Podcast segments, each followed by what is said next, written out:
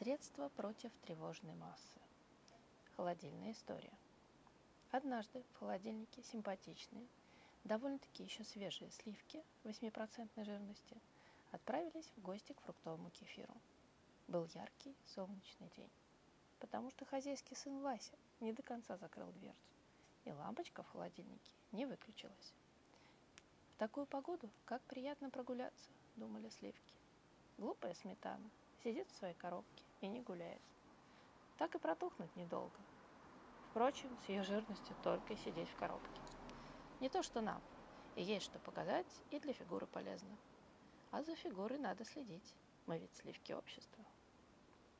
По дороге сливки милостиво кивнули творогу, полужирному, который разлегся загорать под самой лампочкой. Вот кому славно живется. Ты и полужирный, считай обезжиренный, значит вкусный, значит не скоро съедят.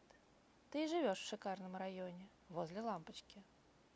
Протекая мимо творожной массы, известной своим зазнайством, сливки сделали вид, что ее не заметили. Подумаешь, масса. Думает, что с изюмом так можно и гордиться. Миновав высохшую, совершенно неинтересную, хотя и дорогую твердокопченую колбасу, а также сыр, который изо всех сил притворялся, что он голландский, Сливки вдруг обнаружили, что заблудились. Внезапно на них буквально налетел плавленый сырок волна за 16 копеек. «Какое безобразие! Что вы себе позволяете?» – возмущенно воскликнули сливки. «Мы – благородные сливки за 52 копейки, а вы – какой-то вонючий сырок. Сейчас же простите, прощение». «Пардон», – пробормотал сконфуженный сырок.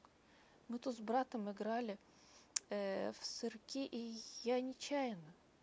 Ладно уж, прощаю, снисходительно сказали сливки, поправляя прическу. А скажите-ка, любезный, далеко ли тут до кефира? До какого? До фруктового? Да-да, до него. Здесь совсем близко. Теките направо сантиметров сто, а потом вон за ту банку с килькой в томатном соусе. «Мерси», – важно сказали сливки, потекли по указанному направлению. Кефир фруктовый в своей новой зелено-красной коробке Элопак был великолепен. Он галантно поцеловал у сливок ручку, но тут же заявил, что он очень вкусен и полезен, а его явно недооценивают. И вполне могли бы продавать копеек за восемь дороже. Вот невежда, подумали сливки. Только знаю, что себя нахваливать. Хотя бы комплимент сказал, как я сегодня хорошо выгляжу. Ничего подобного, дружок, ехидно ответили они кефиру. У вас на самом-то деле вовсе не 3% витамина С, а не больше одного. Ох, такие слышу, злобно отпарировал кефир. И уж такие мы качественные, такие недотроги, что можно подумать. А затрагивают вас вот что. В толстые кривые бутылки с взбитыми горлышками. А насчет витаминов я бы лучше помолчал. Вас их, если хотите знать, и вообще нет. Ах, не вот столечко, а туда же замечание делать. Не в силах терпеть подобное издевательство, сливки повернулись и, не дожидаясь обещанного кофе, решительно потекли по направлению к дому.